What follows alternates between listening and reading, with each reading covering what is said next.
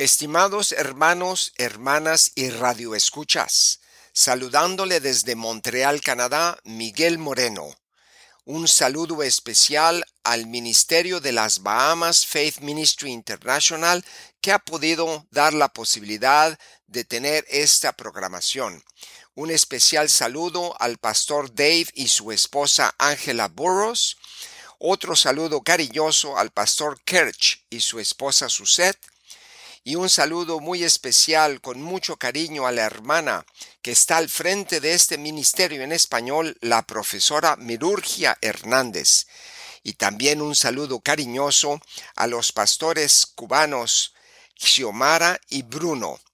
Les mando un saludo y les dejo con una bella promesa que tenemos en la Biblia en, en el en la epístola de Hebreos 13:5 que nos dice, el Señor y nunca te dejaré y no te abandonaré.